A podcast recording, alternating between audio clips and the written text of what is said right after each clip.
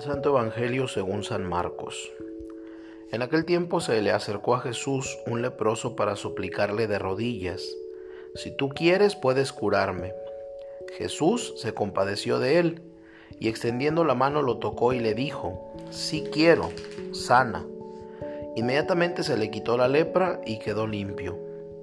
Al despedirlo Jesús le mandó con severidad, No se lo cuentes a nadie pero para que conste, ve a presentarte al sacerdote y ofrece por tu purificación lo prescrito por Moisés.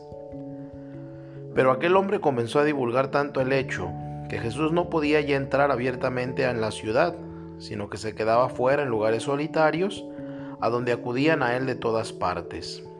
Palabra del Señor.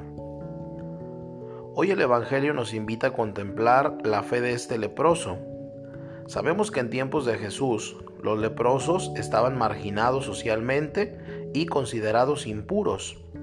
La curación del leproso es anticipadamente una visión de la salvación propuesta por Jesús a todos y una llamada a abrirle nuestro corazón para que Él lo transforme.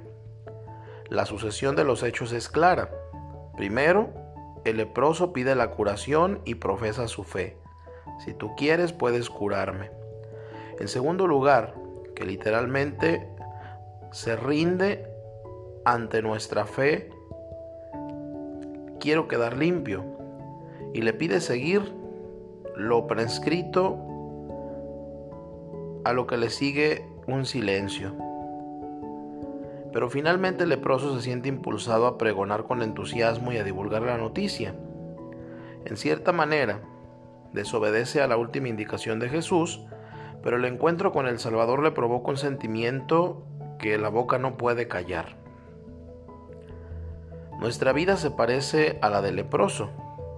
A veces vivimos por el pecado separados de Dios y de la comunidad, pero este Evangelio nos anima ofreciéndonos un modelo, profesar nuestra fe íntegra en Jesús, abrirle totalmente nuestro corazón y una vez curados por el Espíritu, ir a todas partes a proclamar que nos hemos encontrado con el Señor.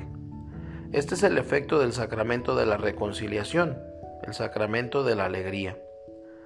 Como bien afirma San Anselmo, el alma debe olvidarse de ella misma y permanecer totalmente en Jesucristo, que ha muerto para hacernos morir al pecado y ha resucitado para hacernos resucitar para las obras de la justicia.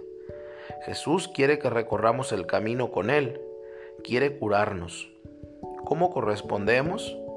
Hemos de ir a su encuentro con la humildad de aquel leproso y dejar que Él nos ayude a rechazar el pecado para vivir su justicia.